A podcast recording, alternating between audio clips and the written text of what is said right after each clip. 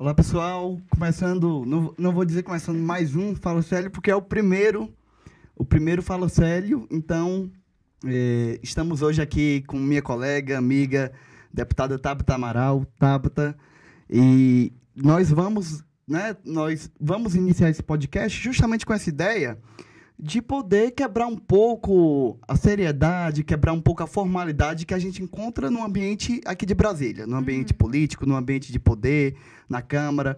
Então, aqui é um bate-papo, não é uma entrevista, todo podcast diz isso, não é uma entrevista. Aí o pessoal até brinca, né? É entrevista assim, tá perguntando e outro respondendo. Mas aqui é realmente uma conversa. E, Tabata, muito obrigado por participar desse primeiro Fala Sério. E que que a gente espera que seja o primeiro de vários, mas está começando muito abençoado aqui. É um batismo muito forte começar contigo. Muito obrigada, Célio. Olá, pessoal que está nos acompanhando. Estou muito honrada, muito obrigada pelo convite. É uma responsabilidade muito boa para dar o início e espero que você possa, enfim, trazer muita gente bacana. E eu acho que esse também é um dos nossos papéis, né, como deputados. A aproximar Brasília, aproximar o nosso mandato das pessoas. Então, estou muito feliz e muito honrada. Obrigado, Tabata. Tabata, eu li teu livro, li até um pouco atrasado, mas li, e posso dizer assim uma coisa assim de, de coração, de verdade. Eu já te admirava, já tenho um, um, um, orgulho enorme de ser teu colega na Câmara, de poder ver tua atuação. E lendo teu livro, admito que me emocionei com muita coisa que você viveu, com muita coisa familiar que você passou que eu sequer sabia né? Eu não sabia. Eu tinha só a ideia da Tabata, uma deputada competente, muito uh, voltada à educação. Agora, uma coisa que eu fiquei, assim, curioso, lendo, é por que esse livro agora? Por que, que uma pessoa tão jovem, você é muito jovem, você está com quantos anos, Tabata? 27. 27. muito jovem. É, você já conta a sua vida, então tem algo de autobiográfico, só mostrando aqui o livro, uh, vai aparecer aí também para vocês, o Nosso Lugar, o livro da Tabata e vo você conta tua história e você defende, obviamente, uma tese forte de que as mulheres na política podem melhorar a política. Mas por que isso agora, no meio do mandato? Por que não no final? Ou por que não mais velha? É, primeiro, Célio, obrigada por ter lido meu livro. É, é, eu brinco que a coisa mais próxima é quando você gosta de cozinhar e você faz um prato gostoso, você quer que as pessoas provem aquilo. E quando eu li o livro, minha maior ansiedade era: será que as pessoas vão ler? Será que elas vão gostar? Então, sempre que alguém lê, eu fico muito honrada, fico muito feliz. E acho que, enfim, o, o no livro eu coloquei quem eu sou de verdade. Como a gente brinca, na física, na CPF.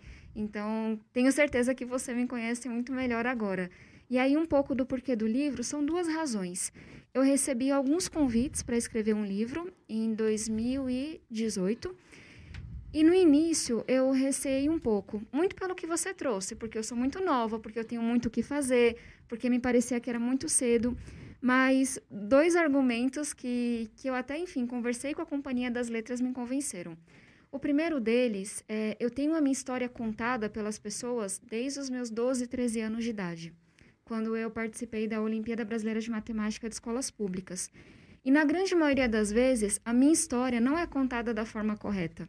E aqui eu não estou dizendo que os dados são errados, não estou dizendo que as pessoas mentem. O que eu estou dizendo é que elas olham para minha história muitas vezes e tiram uma conclusão muito rápida e equivocada de quem quer consegue. Se a Tabata, que mora em uma ocupação, que vem da periferia de São Paulo, que é filha de nordestinos, conseguiu, você também consegue. E essa é a forma mais equivocada de ler a minha trajetória.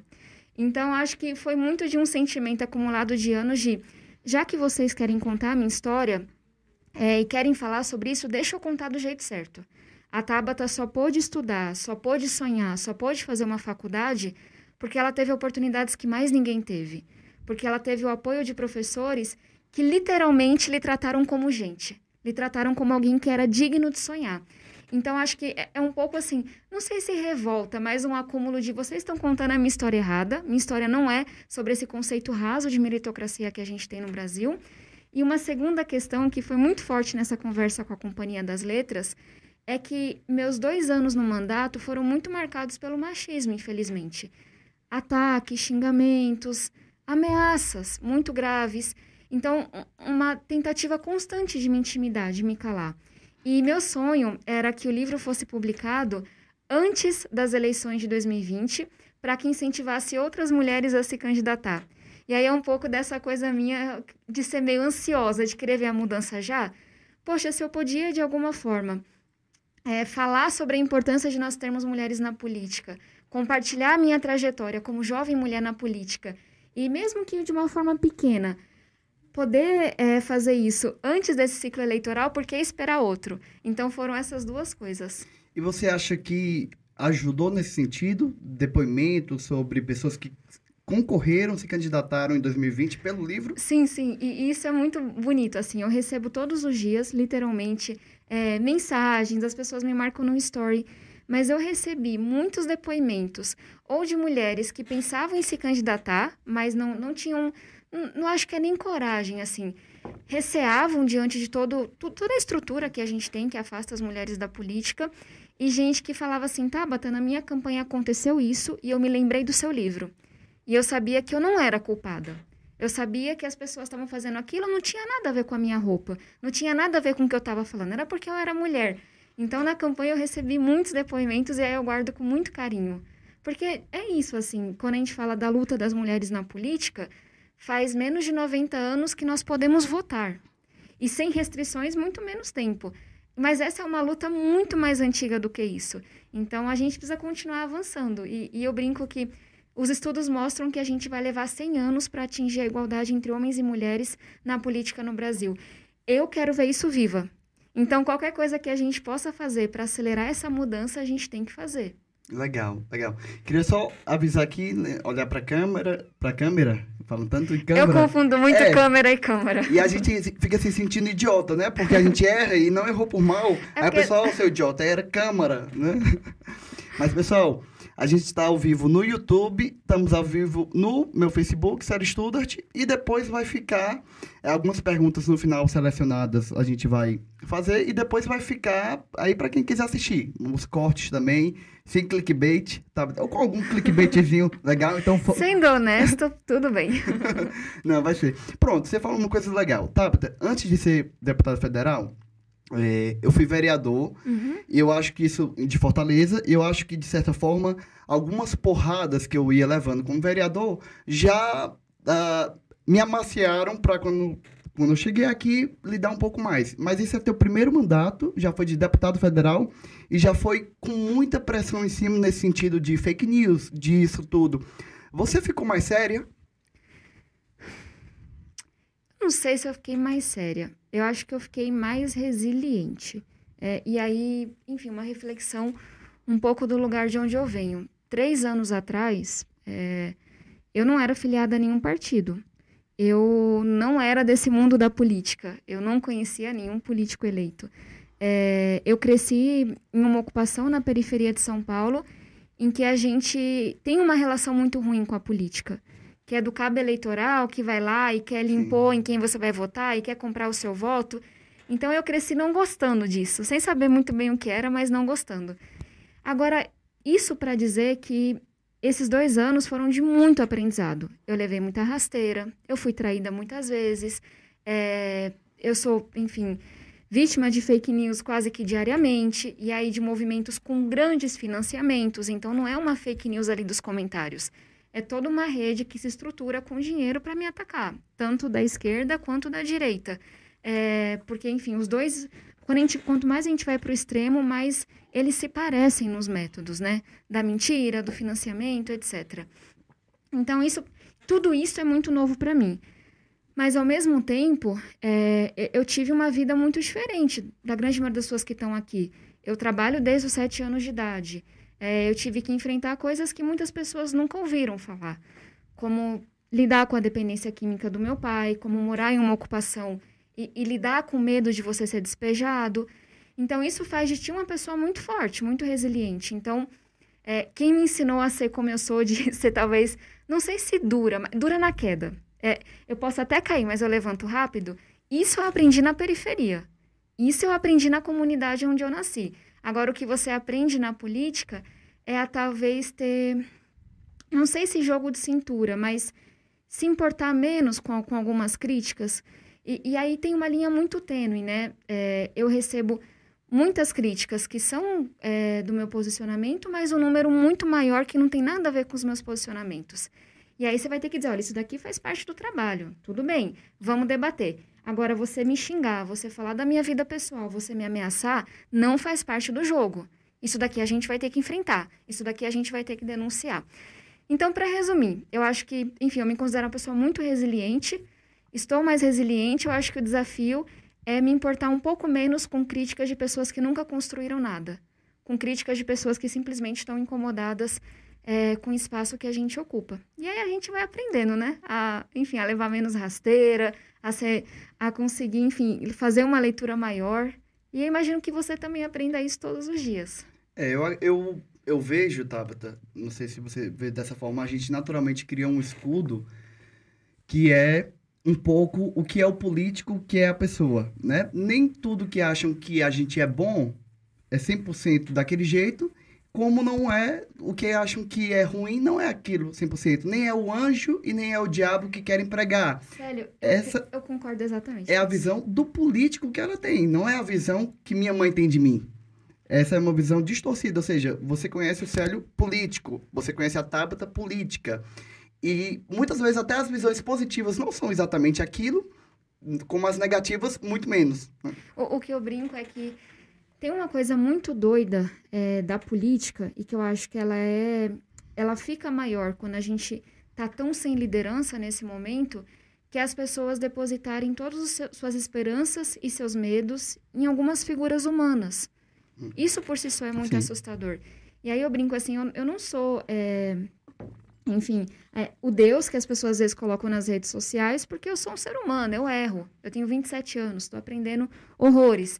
Tenho um, eu sempre digo assim, tecnicamente eu erro muito. O meu compromisso é não errar com os meus valores. Ninguém vai conseguir apontar um erro ético. Mas erro técnico, só não posso errar duas vezes a mesma coisa. Mas tampouco sou o demônio que as pessoas pintam às vezes. Então eu acho que, que é isso. E eu, eu nunca gostei muito dessa ideia de que o político é um personagem, etc. Quando eu me apresento como deputada, sou eu, Sim. 100%. Claro. É, só que aquilo é apenas um pedaço de quem eu sou. Eu acho que essa é a melhor forma de explicar. As pessoas aqui na Câmara não vão conhecer a Tabata que sabe bordar, é, uhum. que tem seis cachorros, a Tabata que ama fazer trilha, é, a Tabata que é meio palhaça mesmo, com umas piadas muito vou, bestas. Vou te interromper só para você saber como eu li o livro. Primeira foi a Chiquinha. Foi. E hoje é a Tapioca. Eu é, olha a coincidência, eu sonhei com a Chiquinha essa noite. Só pra quem não sabe, eu tô falando dos cachorros, da Tabata. Gente, eu tenho muitos cachorros. Hoje eu tenho cachorrão, Rana, Tintim, Tapioca, Fred, é, Cuscuz, que são assim os amores da minha vida. Mas a Chiquinha é uma cachorra que eu tive que foi muito especial pra piada, mim. Piada interna, viu, Tá? Tem Fred e não tem Célio? Não, mas eu não entendi a piada. Fred Costa. Ah, sim. Não. E, e o nosso é Frederico Fred Costa, Valente. Pra quem, pra quem, não sabe, é um colega é. nosso que defende também a causa animal. Sim, sim, sim. Mas aí, como eu não falei o nome, eu tava aqui no... no... Não, desculpa. o sobrenome, né? É... Não, mas é isso. E a Chiquinha foi uma cachorra super importante para mim, enfim. Num dos momentos mais difíceis da minha vida. Chiquinha do Chaves? Era pelo Chaves ou não? Eu não sei de onde eu tirei. Eu era pequena quando eu dei esse nome para ela. Só sei que minha mãe primeiro achou um absurdo, que é um nome de gente, né? Minha Sim. bisavó chamava Chiquinha, mas ela acostumou. E aí, essa noite, eu sonhei que eu revia a Chiquinha. Sério? Sério, literalmente. Por isso que eu achei. Sabe quando eu li o livro, eu Chiquinha, você contar a história, que tava voltando e viu ela na rua com os filhotinhos, tal, tal, tal. E aí eu falei, Chiquinha, não, Chiquinha foi por causa do Chaves, com certeza, pela época. Não, eu, eu não sei dizer. O que minha mãe falava assim, é o nome da sua bisavó. Isso é um absurdo, você chamar a cachorra é. de Chiquinha. Mas ficou. O, o, meu é Tancredo, o meu cachorro se chama Tancredo. por causa do Tancredo Neves, que é uma homenagem, um, uma referência para mim muito forte. E lá em Fortaleza tem um bairro chamado Tancredo Neves, né? É engraçado, uma vez eu estava passeando com ele ali na orla, só que muita gente que mora é, na periferia, muita gente não sabe a história, ou, ou não era vivo e tudo mais. E uma vez eu estava passeando, com, com um abraço, é todo mundo do, do bairro Tancredo Neves, mas realmente isso aconteceu. Aí uma mulher perguntou qual o nome dele, tão bonito. Eu falei, é Tancredo. Ela, poxa, tanto bairro, tu coloca logo um bairro violento dele. Não, lá em casa sou eu que dou o nome dos cachorros. É, são criativos, geralmente. Mas, enfim, é, é, isso, tapioca, cuscuz, é as coisas que eu gosto, né? Legal. E marca muito. E, tá, você falou de movimentos uh, que criticam, certo? Agora eu vou falar de um tema assim que eu acho interessante sobre movimentos de ou educação política ou de formação, não sei como é que você costuma nomear eles, mas no próprio livro você fala do Acredito, Sim. fala do, do Raps, do. Enfim, acho que você chega a citar uns três. E há muitas críticas em torno desses movimentos, dessas ideias. Eu, particularmente, sou adepto a uma ideia de que todo debate é importante, seja numa esfera partidária ou suprapartidária, né? Mas o que é que você acha que é o ataque à existência de, são os partidos que têm medo deles? É, é medo. Você Mas por quê? A palavra por que que é, eu, eu tô lendo um livro, Célio, que eu super recomendo, O Povo contra a Democracia. Não sei se você já leu, do Yasha Munk. Assim, quem está nos ouvindo, leia esse livro esse ano, é super importante. E o livro, ele fala muito dessa crise da democracia que a gente está vivendo, não só no Brasil, mas lá fora também. O que, que é isso? É as pessoas olharem para a política formal e não se verem representadas. E acharem, olha, isso daí quem está mandando é o dinheiro, quem está mandando é fulano, não é, não é o meu interesse, que estou aqui hum. na periferia. E eu acho que essa é uma crítica válida. É, e, e mesmo se a gente olha para 2013, quando nós tivemos aquela super onda de protestos, as pessoas estavam ali dizendo: é, eu não gosto do que está aí. O que está aí não me representa, o que está aí não é bom. Quer dizer que tudo era ruim? De jeito nenhum. Mas acho que a gente tem que concordar que a política ficou aquém dos anseios da população. E eu acho que até hoje a população não conseguiu apontar o que ela quer colocar no lugar. E é muito perigoso quando você só quer tirar uma coisa e não tem nada para colocar no lugar. Mas eu acho que os partidos não ouviram o que as pessoas foram às ruas dizer. Alguns políticos ouviram. Via de regra, os partidos não. Eu sou contra partido de jeito nenhum. Como cientista política que teve é, Francis Hagopan, que é uma grande brasilianista que estuda partidos, eu sei da importância deles para a democracia. Mas eu sei que eles estão desatualizados, que eles estão desconectados. E que se a gente não der uma chacoalhada nos partidos para eles serem mais democráticos, éticos, para eles serem mais abertos, mais inclusivos, cada vez mais eles vão se distanciando da população. E aí eu acho que é, é nessa esteira, é nesse vácuo que surgem os movimentos.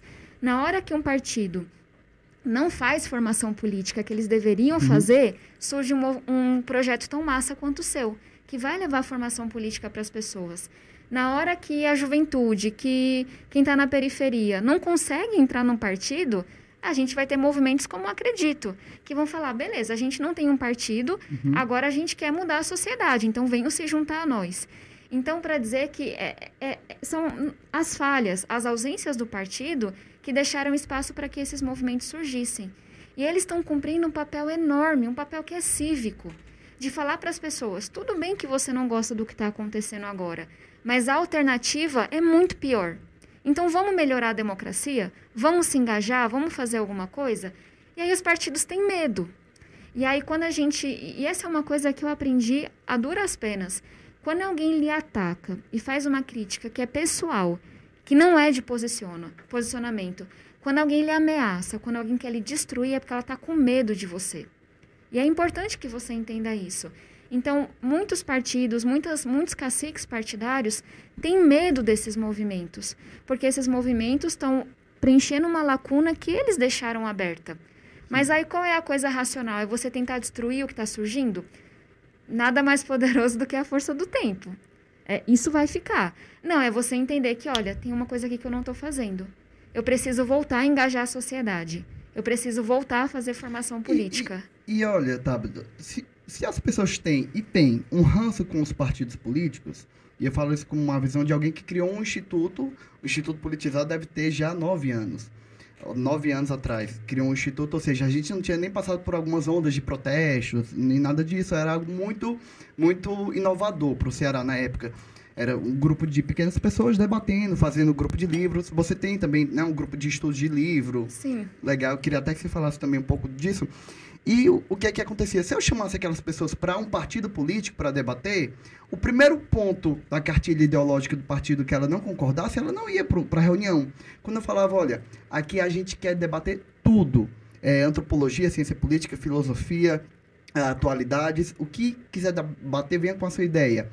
Era muito legal e era muito saudável, eu digo isso porque ficou um pouco parado, pandemia, tudo, uh, porque realmente reunia gente que pensava diferente, as pessoas tinham um autocontrole de não serem incisivas, porque sabia que ao redor nem todo mundo ia apoiar, diferente de um, de um local, não vou falar que partido político seja exatamente assim, porque nem todos são, mas, mas diferente de um local que seja declaradamente, sei lá, liberal, declaradamente de esquerda, declaradamente, que a pessoa sabe que se ela pisar um pouquinho fora da cartilha ideológica do que pensa o resto, já vai haver um constrangimento. Então ela mesma não vai, vai deixar de falar o que pensa uhum. por causa de quem está ao redor. E, e aí você tocou em vários temas que são muito preocupantes hoje, que, que de certa forma contribuem para essas ameaças à democracia que a gente está enfrentando. Um deles é essa polarização. É claro que o confronto de ideias é importante. Assim, é, eu, eu acho absurdo que alguém tenha expectativa de concordar 100% com qualquer outro ser humano. Eu brinco, olha, vocês estão me ve vocês me veem me posicionando todos os dias. O namorado de vocês não se posiciona todos os dias igual eu. A mãe também não, a melhor amiga também não. Que se acontecesse isso, a gente descobriria que todo mundo pensa muito diferente sobre várias coisas. E isso é maravilhoso. O problema da polarização é quando o seu adversário político, ou pior, aquele que pensa diferente em uma matéria, se torna seu inimigo. É isso que a gente está vendo no Brasil. E essa polarização ela é assustadora. E esse efeito de manada que, que a gente tem, se elege alguns falsos gurus de cada um dos dois lados, fulano fala, isso é isso, isso e isso. Ninguém sequer reflete, até porque são temas muito complexos que boa parte da população não compreende, porque não aprendeu sobre isso. E aí todo mundo segue aquela pessoa. Isso é assustador para mim. Então tem essa polarização que me assusta muito. E tem também é, esse ódio que a gente está enfrentando, né? E aí, poxa, eu realmente acho que é, o, o, século, que, enfim, que dois, em 2021, é, um nome não consegue explicar todos os meus posicionamentos. Eu sou progressista, me coloco na centro-esquerda, mas eu não vou deixar que uma cartilha que foi escrita centenas de anos atrás diga como eu devo pensar. Muito menos que um homem mais velho do que eu me diga como eu devo pensar. Eu acho que isso também assusta essas pessoas. E no tempo que a gente, no tempo que a gente está gravando esse podcast aqui, caso alguém veja bem depois, a gente está durante o BBB 21, né? que é justamente o momento que a gente está assistindo alguma desconstrução, ou não desconstrução, mas algumas críticas a, a, ao aqueles que têm de forma exagerada uma cartilha, uma forma de reprimir algum pensamento e querer sempre corrigir. O corretivo, eu acho que a crítica, na verdade, é que o corretivo está demais, né? Fale assim ou fale assado, seja de um jeito ou seja de outro, use o termo correto. Eu não vou chamar de crítica ao politicamente correto, porque eu acho eu que... Acho que é uma crítica a essa cultura do cancelamento. É, a crítica a, do, da cultura do cancelamento a coisas, talvez... Uh, que não, que não exigissem isso, que talvez exigissem só uma conversa, né? Sim. E, enfim, pessoal, para seguindo a contextualização, Lumena acaba Sim. de ser eliminada do BBB. Eu acompanho é, pelas redes sociais. E, e, eu acho que é isso, assim. Eu, tem um artigo que eu gosto muito de que é, um professor traz que, olha, a esquerda, por exemplo, se olhou no espelho e talvez não tenha gostado do que viu no BBB. E, e fazendo uma outra referência ao BBB, tem uma fala da Juliette que, que eu gosto bastante, que ela diz, olha, o que está errado não é o que você defende, o que você defende é o certo a gente defender maior igualdade entre homens e mulheres, a gente ser completamente intolerante com racismo, completamente intolerante com a homofobia, esse é o único caminho certo. O problema é quando a gente usa dessas pautas que são completamente importantes, sabe, e necessárias para oprimir quem está do lado. Para mostrar que você é puro, que você sabe mais, que você que é um intelectual. Como é que a gente vai combater essas opressões com mais opressão? Eu acho que esse é um pouco é, essa é uma das reflexões que a gente está tendo nesse momento. É. Não, talvez a gente esteja tendo a reflexão. Não sei se isso vai realmente uh, refletir em prática, né? Na prática, porque isso há, eu também não sei. há um ódio muito grande, há um, há um o desejo de justiçamento muito grande, de punir, de pegar quem errou é, e querer que aquela pessoa pague de alguma forma. E é engraçado como as pessoas veem isso na rede social, é deixar de seguir. Tipo assim, é criticar, falar mal da mãe, do pai, do filho da pessoa e deixar de seguir. Então, assim, é até talvez uma, as pessoas estão levando a sua vida real para a internet a um ponto, né? É, e, Célio, antes fosse só deixar de seguir, eu estaria bem tranquila. Não, não quer ouvir minhas ideias, pode parar de seguir. O problema é que as pessoas elas estão tão surtadas que na hora que elas discordam de um posicionamento político, elas lhe ameaçam de morte. Elas lhe ameaçam Louco, de. é. Eu recebo ameaças de estupro. Eu é recebo louco. xingamentos. É, não cabe. Isso não é, isso não faz parte do debate político. E aí eu acho que a gente, enfim, eu sempre tento levar as coisas com muita leveza, porque a vida é muito dura. Então você brinca, você faz piada, mas eu acho que a gente tem que entender que, olha, a partir desse nível, o que você está fazendo é um crime. Você deve ser processado, você deve responder diante da justiça. Então, é isso, assim, é, é saber que a pessoa que uma discordância deixar de seguir, beleza, criticar, faz parte, tá, tá no seu direito. Agora é quando isso vai pro pessoal, é quando isso vira uma ameaça. É isso que me assusta. Legal. Queria só lembrar que quem está assistindo que pode deixar sua, sua pergunta se tiver no YouTube ou se tiver no Facebook. No final vou, a gente vai ler pelo menos umas duas ou três perguntas legais. E vamos aqui já quebrar também um pouco a conversa com uma dinâmica muito séria e importante e que é surpresa para Tabata. Mas Eu não tenho a menor ideia do que tem aqui, mas sei que tem alguma coisa aqui. não, não, não, não é o sapo, não é nada. E só pra quem tá ouvindo, tem uma caixa de madeira entre nós. Pronto, tem uma caixa de madeira. Você tem medo de algum bicho, Tabata? Eu tenho, mas não vou dizer qual que é, não. Por quê? Porque vai que tem alguma coisa relacionada a esse bicho. Não, tem não, tem não. tem não. Pronto. é, agora, antes de passar para a dinâmica, eu queria te perguntar uma coisa, e não é dando spoiler do livro, até porque você menciona pouco essa questão, então, ah, por isso eu mesmo eu queria saber. Você chegou a encontrar pessoalmente o Obama, esse presidente americano. E eu tenho uma. Obviamente, como qualquer presidente que passe oito anos no poder, você vai ter críticas e, e- e elogios. Mas, ah, tirando qualquer análise assim, foi um grande estadista. Foi, Foi. foi um grande estadista é, é, e eu acho que os Estados Unidos, de alguma forma, está tentando fazer uma reparação com o que houve com o último presidente que teve. Mas o que foi isso? Como é que foi isso? O que é que isso representou de fato para ti? Eu sei que você conheceu também a Malala, mas, mas eu fiquei interessado, obviamente, as duas figuras são fantásticas, mas sobre o Obama, o que é que você sentiu assim? Célio, coisas da vida, né? É, em 2017, a gente fundou o Movimento Acredito, que é esse movimento de renovação política que literalmente faz uma ponte entre quem está na sociedade e a política formal. E eu comecei a receber minhas primeiras críticas e grandes ataques de fake news. E assim, naquela época eu tinha um emprego no setor privado, é, eu pagava, lutando para pagar as contas da nossa casa. Então, assim, cidadã comum, sabe? E, e eu não tinha uma estrutura para enfrentar aqueles ataques, tanto que na época foi tão assustador para mim que eu deletei é, tudo que eu tinha no Facebook. Assim, eu não tenho mais nenhuma foto. Foi um ato de. Fiquei, enfim. é, fui e deletei tudo. E aí foi logo depois veio essa conversa Você com. se cancelou.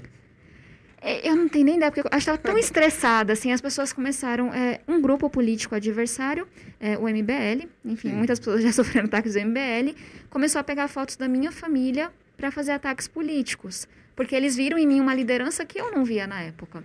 E aí eu fiquei tão, assim, angustiada de ver foto da minha mãe, ver foto do meu irmão. Família, para mim, é muito precioso. O, o Kim, queremos você aqui, viu? Não, e hoje eu tenho uma super boa relação com o Kim, mas o que o MBL fez e é, contra muitas pessoas foi muito errado e contribuiu para isso que a gente está vivendo. Eu acho que é importante dizer isso. Por mais que eles reconheçam, que, ele te- que eles queiram é, ter uma atitude diferente hoje. Mas, enfim, eu fiquei tão revoltada de ver fotos da minha família, só aquela pessoa briga comigo, mas não mexe com, quem, com meu irmão, com meu amigo Ah, que eu viro um bicho. Eu peguei e deletei as fotos todas, não salvei as fotos, enfim. E aí eu tava super assim, questionando, cara, sabe, tô aqui na periferia, apanhando, sendo ameaçada. Faz sentido isso? E aí logo veio a conversa com Obama. E era a resposta que eu precisava, sabe? Sim, faz sentido incomodar, faz sentido ocupar a política, faz sentido questionar. E ele é aquela pessoa, Célio, assim, o, o Brasil, infelizmente, é, vive um- uma falta de grandes lideranças nacionais muito grande. No- na esquerda, no centro, na direita, por todo lado. E sabe aquela pessoa que chega, que no jeito de andar, de apertar a sua mão, olhar no seu olho, você fala assim, que cara foda, pra usar a palavra correta. Que é isso, assim, ele foi um grande estadista.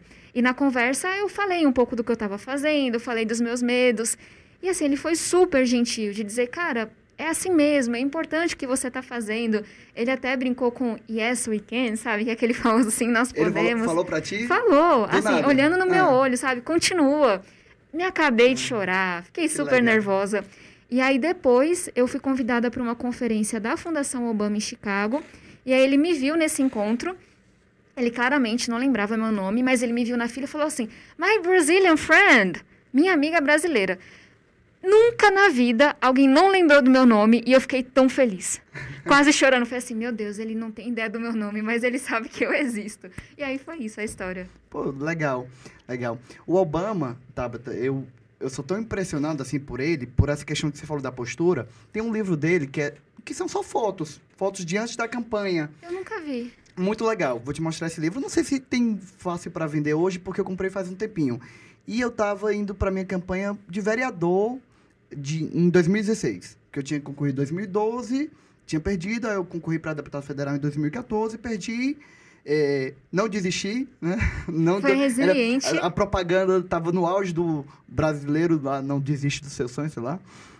E aí, em 2016, fui eleito vereador e eu lembro que eu olhava as fotos dele e pensava, poxa, deixa eu ver se eu consigo copiar um pouco essa foto, o jeito. É claro que tinha que ser natural, falando com alguém na rua, falando com alguém na porta de faculdade, mas, mas vi até nas fotos dele uh, um reflexo realmente da, da, dessa boa política, da política do diálogo, do cara que está indo realmente pra rua para conversar com o eleitor. E querendo resolver problema e não lacrar no Twitter. Exatamente. ele foi um cara que se colocou para dialogar porque ele queria resolver os problemas. Sim, sim. É, você falou no livro do Obama, falou da Malala. Uma coisa que eu reflito muito sobre mim eu vou, e eu quero, queria te perguntar.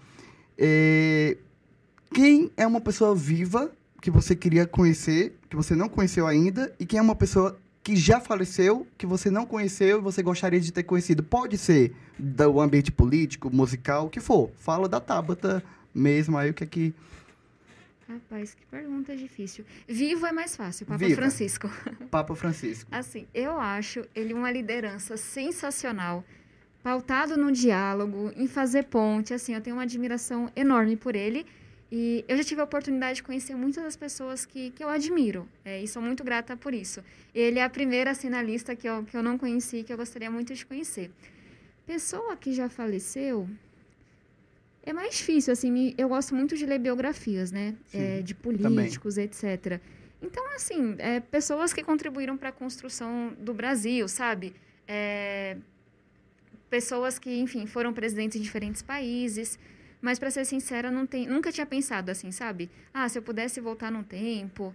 É, tem uma coisa que talvez seja um pouco eu mais... vou dizer uma pessoa que você não lembrou. Quem? E que eu sei que você queria ter conhecido. Mandela. Com certeza. Eu Pronto. adoro a biografia dele. Pronto, eu queria ter conhecido Mandela. Queria ter eu, eu tô escolhendo. Tua, Não, mas é que realmente assim me deu um branco. Mas você disse que Martin Luther eu, King eu, eu queria ter conhecido. um livro da, da biografia dele. Não sei se foi da biografia ou foi dos, dos tempos dele na presidência. E eu acho que na época você falou, ah, Não, poxa, eu, eu adorei li, essa biografia. É, tal, tal. Que ele conta os tempos dele na prisão. É, e, e, enfim, como Longo é que. Longo caminho para a liberdade. É, e o pensamento dele mudou muito nesse período, a visão dele de mundo. E ele é muito sincero no livro em dizer: eu pensava assim, hoje eu penso desse outro jeito. Então, enfim, eu, eu admiro muito ele. Legal, legal. Pedir quem puder trazer quer é, água, energético. Tô tá, com água aqui. Água. Obrigada. Se alguém, o energético, se alguém puder trazer. De, ó, aqui é para manter o, o, o, estilo podcast mesmo, trazendo. Enquanto, tra, enquanto pegam lá, tá, a gente vai fazer uma dinâmicazinha simples aqui, depois a gente volta o bate-papo. Eu vou explicar o que é. Você vai escolher um papel e tem uma frase, com certeza, muito séria e importante, ou não, e eu vou ler quem são as pessoas e você fala é, quem é, e se quiser comentar também o que, é que você acha da pessoa, pode comentar, fica à vontade. Deixa são eu... frases que pessoas disseram. São frases que pessoas tá disseram certo. e tem as opções aqui de quem disse. Deixa eu tentar. E aí eu tenho que tentar adivinhar. É. Rapaz, não sei se eu vou ir bem nesse negócio não, mas vai, vamos lá. Vai, são frases... São frases conhecidas. Ó, são quatro só. Pega, pega uma, aí você me dá. Então. Ou, ou, ou, você lê, se quiser. Pode ler. Tá, vou ler. Vamos lá. Primeira frase. Ah. A educação é a arma mais poderosa que você pode usar para mudar o mundo. Mandela. Aí, já falou Mandela. A gente tinha aqui Faustão, Mandela, Clarice Lispector. Serve também, com certeza, Clarice Lispector em algum momento disse isso no Google, né?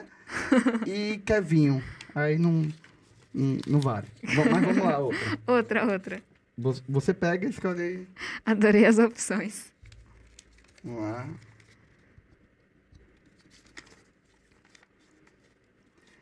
É, essa daqui é polêmica, viu? No Brasil, no Brasil não há homem pra mim. A gente tem a Anitta. opção. Não, peraí. Vê, vê. Obrigado, obrigado, Obrigada. Yali.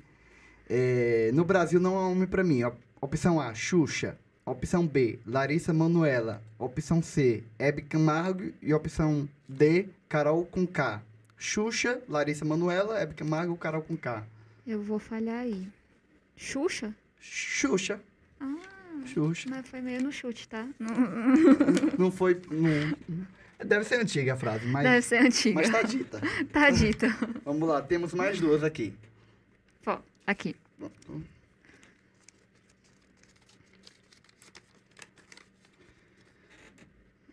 Ah, essa daqui eu acho profunda. Essa é muito boa, muito boa. Né? É, e, e vai taxar um pouco a sua cultura, mas se você não souber, pessoal, se a Tabata não souber, não é, não é por, por nada, não. Não me julguem, Não não, é me por falta de cancelem. leitura, não é por, por nada, não. Então, me ajude a segurar essa barra que é gostar de você. Rapaz, Certo. das o- Não, opções, opções. tá bom. Papa João Paulo II, crossfiteiro. Crossfiteiro? É isso? Crossfiteiro? Tem um crossfiteiro no BBB, mas não foi ele que disse não. Foi não, cro- crossfiteiro. Eu não sei é, pronunciar isso aqui. Ok. Raça Negra ou Vinícius de Moraes? Raça negra, né? Raça Negra. Raça É- Negra. essa letra gera os melhores memes que existem. É, Tabata é cultura. Último. Última. Na diversidade, um- uns desistem enquanto outros batem recordes. Vamos lá. Relâmpago McQueen, Fiuk, Boninho, Ayrton Senna. Boninho. Não, errou uma só. Ayrton Senna. Ayrton Senna. Ayrton Senna. Ah, Poderia ser o Relâmpago McQueen também, né? Do, do, do Carros, né? Essa daí eu realmente não conhecia, não. Tá, tá bom, três, quatro.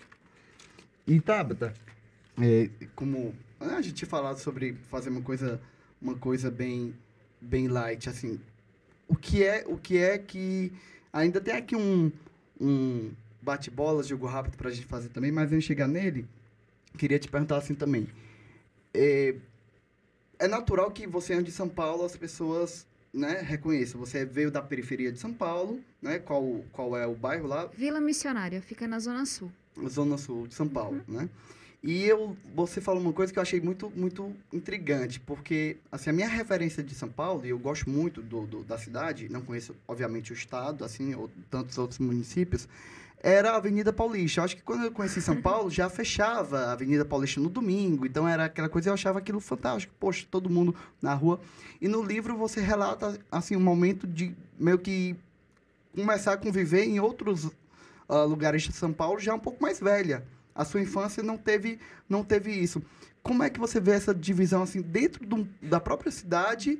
Você não ter um convívio, é, o que é essa separação social, econômica que você que, que você vê ou em São Paulo ou, ou até você conhece bem, você conhecia Sobral. Você já foi Sobral, Sobral é uma cidade muito menor, então não, não há isso, não há uma, uma separação nesse sentido. Mas as grandes capitais têm. Como é que foi isso pra tua vida? Você, tipo, conheceu a Avenida Paulista já mais, velha, mais o que... Sim.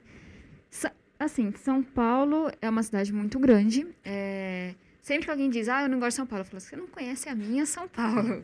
Porque o centro e a periferia são muito diferentes. Começa por aí. Na periferia, é, ou você é nordestino ou você é filha de nordestino, basicamente. Se é filha de mineiro. É, então, acho que é, a- acaba que o jeito de falar é diferente, é, um pouco do que a gente come é diferente. É, então, tá, tem, uma, tem um- um- um- uma distância muito grande. Mas eu acho que o, o que, enfim, mais me angustia e que eu espero um dia poder contribuir para mudar é que há um muro muito grande entre a periferia e o centro. É, e assim, tem dados que mostram que a expectativa de vida das pessoas é completamente diferente, dependendo de onde elas nascem.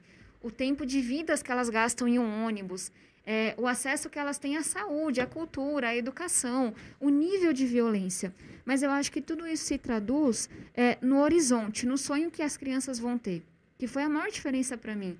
Eu cresci em um lugar em que a gente literalmente não ia para a Avenida Paulista, que a gente não ia para o Ibirapuera, que a gente não, não acessava o que tinha na cidade, porque era longe, porque era caro, mas é mais do que isso, porque a gente achava que não era para a gente. E aí eu falo um pouco dessa questão da perspectiva do horizonte. Quando eu fui bolsista em uma escola particular, todo mundo desde pequeno sabia que faria faculdade um dia. Todo mundo falava de USP, Unifesp, uhum. Unicamp, ITA, etc. Onde eu nasci, você no máximo sonhava em terminar o ensino médio, conseguir um emprego no shopping, sabe, fazer alguma coisa ali. E, cara, não é errado querer trabalhar no shopping, não é errado não querer fa fazer faculdade. O que é errado é não saber que você pode fazer outras coisas. É não sentir que você é digno de ter sonhos diferentes. Então, para mim foi necessário pegar um ônibus no metrô, andar uma hora e meia para dentro da cidade, para eu saber que eu poderia fazer faculdade. Para eu saber que eu poderia ter sonhos gigantescos, mesmo minha mãe sendo diarista, mesmo meu pai sendo cobrador de ônibus. Então, é essa desigualdade de horizonte, de perspectiva, de sonho que me mata, sabe? É isso que está absurdamente errado. É claro que, enfim, todas as desigualdades devem ser combatidas, mas eu acho que essa traduz quão perverso é quando você tem uma cidade tão desigual como São Paulo. E aí a gente fala do direito à moradia, a gente fala do direito de ir e vir. Então, um dos meus maiores sonhos hoje é que, e eu sempre falo assim, que o CEP onde você nasce, onde você mora, não determine até onde você vai. Sim. Não determine o tamanho do sonho que você vai ter. E é isso, assim, acaba que muitas pessoas que, que vêm de fora de São Paulo conhecem coisas, enfim, maravilhosas que a gente tem. Eu, eu amo a Avenida Paulista, eu amo o MASP, eu amo Ibirapuera, eu amo a Liberdade, que é o nosso bairro japonês. Agora, as pessoas que vêm de fora acessam tudo isso muito antes do que quem vem da periferia. É, e outras coisas que talvez os turistas conheçam e quem está na periferia não conhece, né? Lá, não sei, não sei o que, que aconteceu com o Museu da Língua Portuguesa, porque era. Acho que fechou. Não, teve um grande incêndio. E aí não abriu mais. Ele tá para ser reaberto. Porque então tava eu, tendo uma obra bastante longa. Eu fui com a minha mãe faz muito tempo. E achei fantástico, fantástico. Depois achei uma pena que não abriram mais. E uma pena maior ainda saber que pessoas da cidade. Pronto, eu vim não... conhecer ah. o Museu da Língua Portuguesa depois de fazer faculdade nos Estados Unidos. Sendo que, para mim, hum. sabe, aluno de escola pública tinha que conhecer, porque é um lugar maravilhoso. É fantástico, é fantástico e tecnológico, cheio de, de questões. Obviamente, tem a Pinacoteca, mas, enfim, para quem não conhece São Paulo, São Paulo tem muita coisa legal que você pode fazer. Acho que o pessoal não. não muita gente não sabe que São Paulo tem um, um, um, cenário de, de comédia, de, enfim, de teatro, de é, coisas. Mas é isso, assim, tem uma questão uhum. de que é longe, é caro, etc., mas não é isso a, a razão principal, não é essa. É porque a gente não tem políticas públicas para que os jovens da periferia ocupem São Paulo. Mas você vai indo, uh, você tem um projeto que você vai nas periferias, vai conversando com, com, né, com jovens. Qual é o impacto que você vê, assim, tipo, continua parecendo algo distante para eles ou você acha que dá para ir plantando essa sementinha? Você consegue, você sente esse tem esse sentimento, poxa, sair daqui, eu impactei uma ou duas pessoas pelo menos para fazer o que eu faço, para buscar fazer. Tenho, tenho. É, quando eu estava, é, enfim, enquanto eu estudava na escola pública, é isso, assim, eu não tinha pessoas que vinham falar comigo de faculdade, que vinham falar comigo de profissão, mas eu acho que é mais do que isso. É, tirando os meus professores, eu não conhecia pessoas que tinham feito esse caminho. Porque muitas vezes o que você precisa é de alguém que tenha feito, mas não alguém que você está vendo na televisão que não tem nada a ver com você. Alguém que tem a mesma cor da pele que você tem, alguém que mora no mesmo bairro, alguém que tem uma origem parecida. Então, muito antes de me candidatar, desde a faculdade, é, eu tenho um projeto de conversar com jovens, ir até escolas públicas, contar um pouco da minha trajetória, mas mais do que isso, falar sobre sonho, falar sobre perspectiva, falar sobre propósito. E assim, é, é muito comum que ao longo dessa conversa, muitos deles se emocionem, muitos venham falar comigo, porque, por exemplo, quando eu falo da dependência química do meu pai, muitas pessoas vão entender que, é, diferentemente do que eu, inclusive, pensava quando eu era mais nova, que aquilo não é nossa culpa, que a gente não tem que ter vergonha daquilo que a gente tem um membro da família que tem uma doença muito complexa. tão ou mais complexa do que o câncer, por exemplo. Só que que é estigmatizada, que não é culpa da pessoa. E a pessoa vem dizer, eu nunca falei sobre isso com ninguém. E, e aquilo tira um peso. E quando eu falo desse sonho de faculdade, provoco eles que vocês têm que sonhar, por mais duro que você que seja. A coisa mais revolucionária que um jovem da periferia pode fazer é sonhar. É, é sonhar com algo muito diferente. E aí muitos deles falam assim: caramba, é verdade, eu estava me boicotando, eu tinha certeza que não era para mim. Então, assim, é, é, muito transformador. E aí, o que mais me conecta com eles não é o que eu fiz, o que eu deixei de fazer, não é o que eu penso, o que eu não penso. É a origem.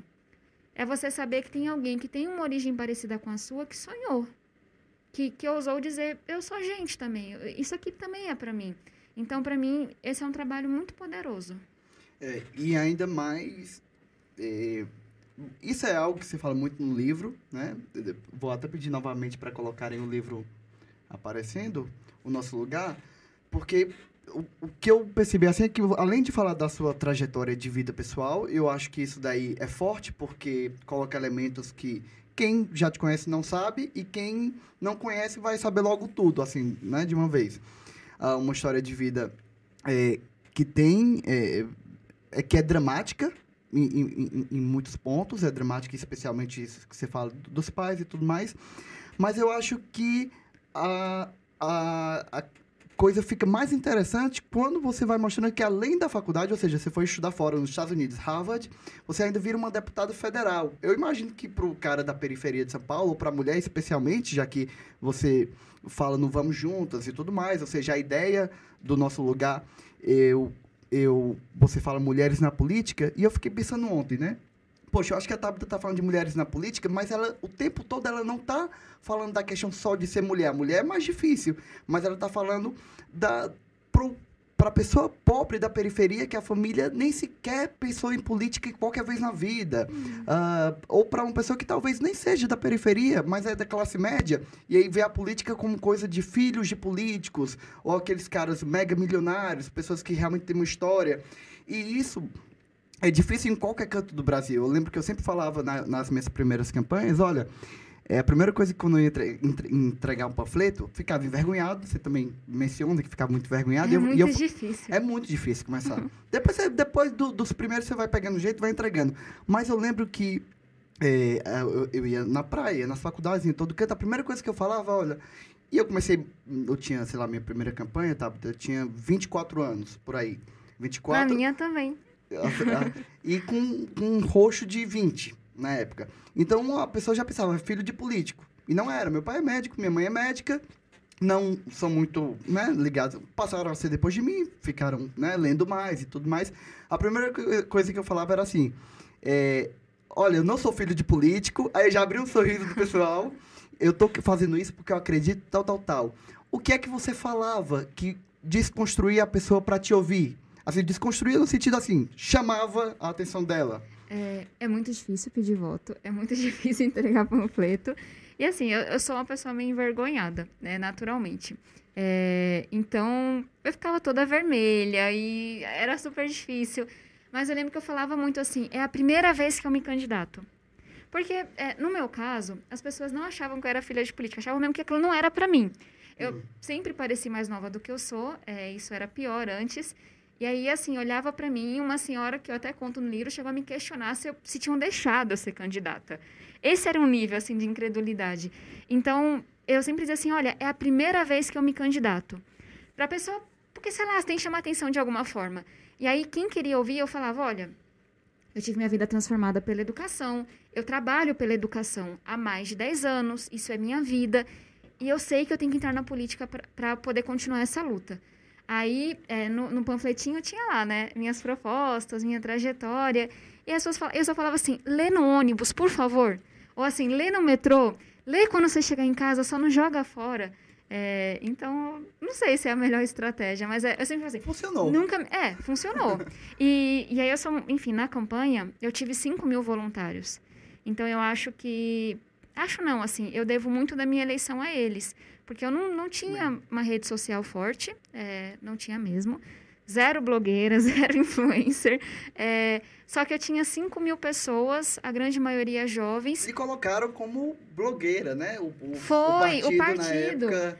Assim, gente, eu acho massa você ser blogueiro, só que eu não era. Sim. Assim, eu tinha uma rede social pequena, que eu tinha aberto fazia pouco Deixa tempo. Deixa eu só explicar, tá? Os partidos, para quem tá ouvindo e não sabe, eles fazem mais ou menos um cálculo do quanto eles acham que aquele candidato vai ter de voto. Ali eles fazem para poder ter uma ideia quantos vão ser eleitos de acordo com o quociente o eleitoral. Total de votos. Né? Uhum. Então, eles vão colocando fulano de tal, uh, deve ter 10 mil votos, tal, tal, tal. E usam muito um termo, não sei se usam em São Paulo, lá no Ceará usam, é um termo que eu acho horrível, que é bucha, né? Como se fosse, o bucha é como se fosse aqueles que vão, ele, que estão ali ah, só para... a gente chama de... É é, é, o rabo do peixe ou é a cauda? É, lá eles chamam de bucha. Né? Ah, é só... E aí a cabeça são os políticos que vão ser que eleitos. Que vão ser eleitos, ou seja, uhum. em tese, aqueles que vão ter menos votos estão tendo votos só para eleger os mais fortes e mais poderosos. E um determinado momento. Mas conta aí, é melhor? Não, enfim, é, Deus e o mundo. Deus e o mundo não, porque Deus sabia. Mas todo mundo achava que eu não seria eleita. Quem é essa menina aí, sabe? Que hum. tá vindo da onde? E aí, eu inocentemente achei que para escolher partido você só olhava qual era a bandeira principal do partido. E fui em São Paulo, e me filiei, etc. E levei muita rasteira e fui muito enganada e um grande aprendizado. Agora, quando eu fui me filiar, é, eu descobri essa. Na verdade, a Laís, que era minha chefe de gabinete, que descobriu Sim. essa ficha. E aí tava lá, tava Tamaral, blogueira, máximo 5 mil votos. E aí, gente, assim, os 5 mil votos, beleza, porque eles não queriam me apoiar. É, você poderia contestar e tudo, e eu tive quase 300 mil votos. Mas você vai fazer o quê? A pessoa acha que você não tem chance. É a primeira campanha. Me diziam que as urnas iam mostrar que, enfim, que não era para mim aquilo. Agora, o blogueira doeu. Porque, assim, eu sabia que não era um equívoco. Eu sabia que via de um lugar de maldade, de desrespeito, de preconceito. Eu sou cientista política. Eu tenho uma tese publicada. Eu fui a primeira da minha turma. E astrofísica. E astrofísica. Mas, enfim, nesse mérito aí eu nem ia nem entrar com eles. Uhum. E aí a pessoa pega alguém com uma trajetória de 10 anos de luta pela educação, formada, com tese publicada, e diz blogueira. Aí eu, enfim, quem pé da vida. A Laís brigou, falou, muda blogueira. Nem se ligou tanto nos 5 mil votos. Mas, assim, foi, é, é um dos casos para falar desse descrédito que Ou a gente seja, enfrenta. Não mandem recebidos para Tabata que ela não vai divulgar. Não mandem. Não adianta. Não, hoje eu nem posso, né? Por causa do. Mas, assim, muita gente até hoje, é, vários colegas nossos olham para mim e falam: Ah, você foi eleita pelas redes sociais. Aí eu respiro fundo e falo, eu explico ou não explico? Às vezes eu nem explico. Às vezes, assim, eu, enfim, não fui eleita pelas redes sociais. Muito legal quem foi, não foi o meu caso. Legal. Tá, tá, a gente tá pertinho do fim e nós temos algumas perguntas aqui. E depois das perguntas eu vou pro bate-bola, jogo rápido, enfim, o nome. Tá bom. Ó, pessoal, todo mundo tá ciente que aqui é o primeiro Fala, fala Sério, então a gente está aprendendo aí os quadros, né? Eu vou ver aqui o que é que, o que, é que dessas aqui é interessante. Vamos lá. Uh, da Marília uh, Barbosa. Que mensagem você deixaria para jovens mulheres que querem participar da política e precisam romper tantos preconceitos, medos, etc? Olha, eu tentei traduzir a minha mensagem no livro, Marília.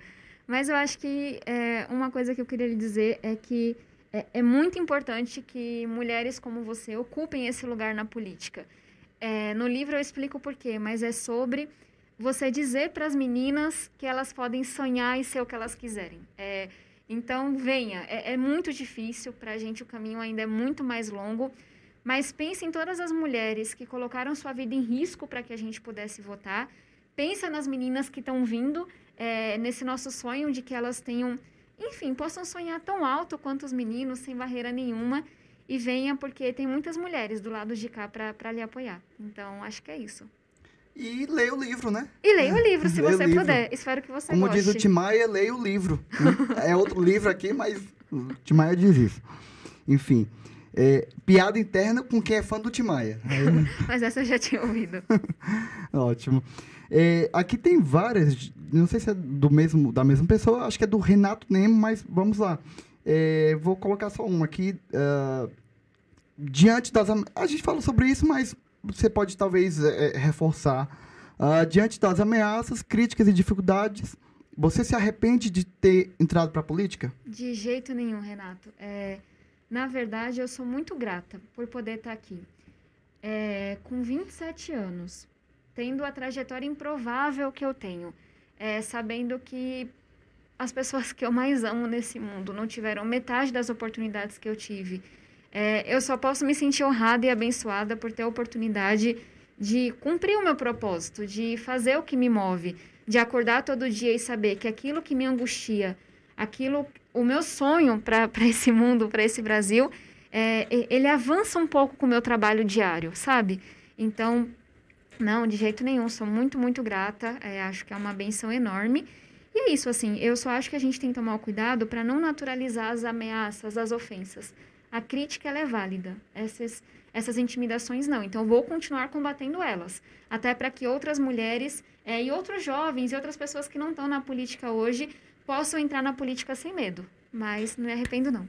Tem uma pergunta aqui, Tabata, que não está identificado, mas eu vou, então, pegar ela, agradecer quem enviou e transformar um pouco de como eu gostaria de fazer. A pergunta foi: qual é o maior desafio da educação brasileira? Né, interrogação. Mas aí eu vou só adaptar.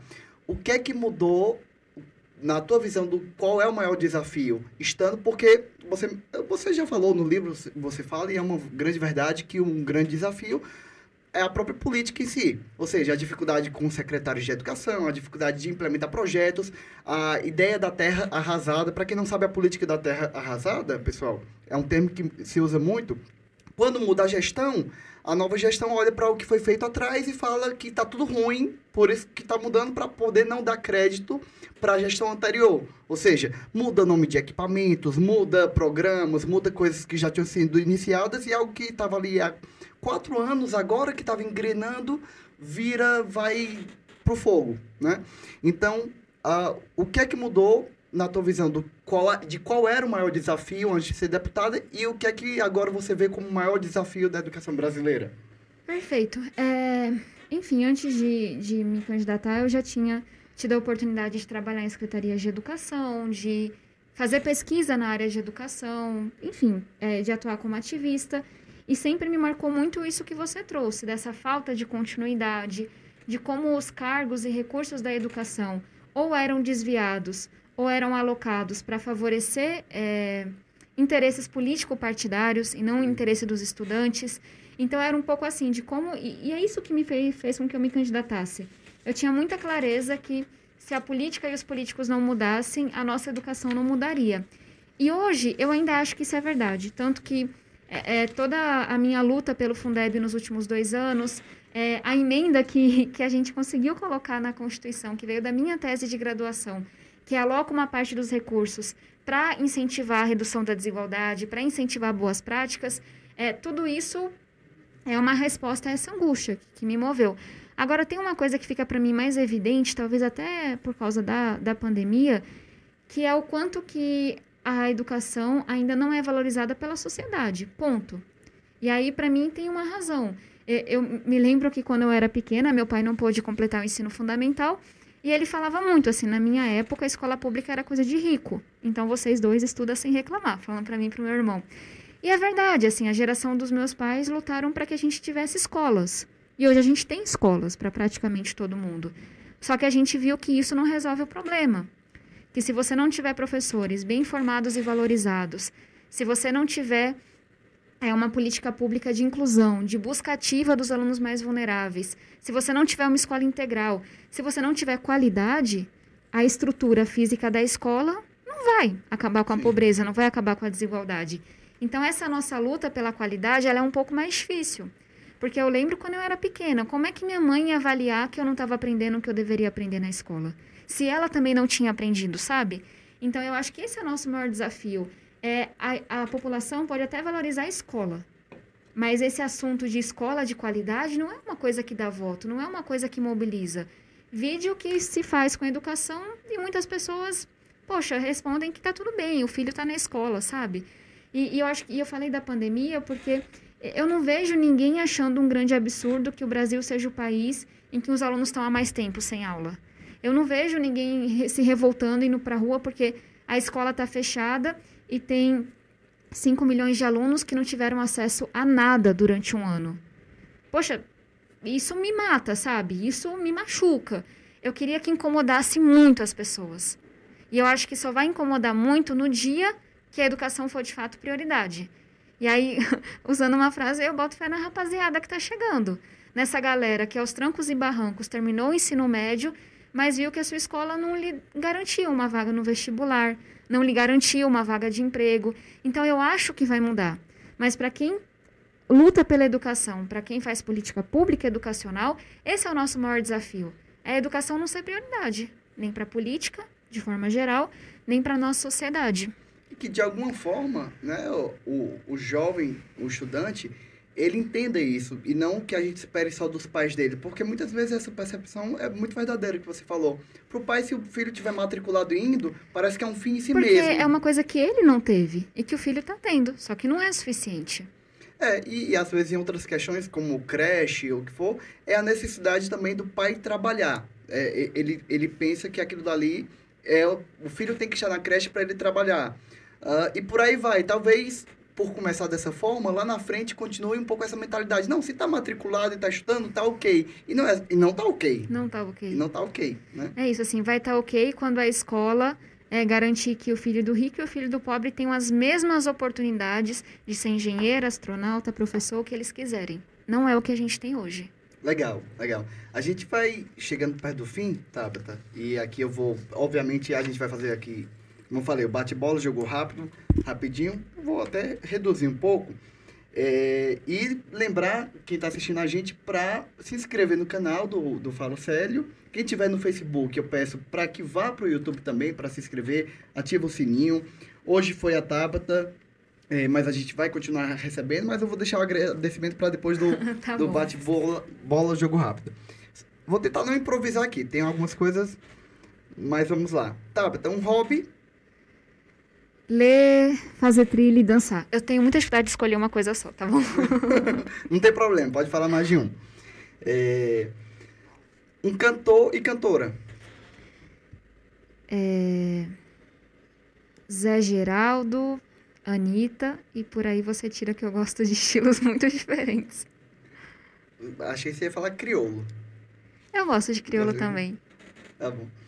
É, eu falo isso porque eu sou muito fã do crioulo. Aí todo mundo que é de São Paulo, eu acho que.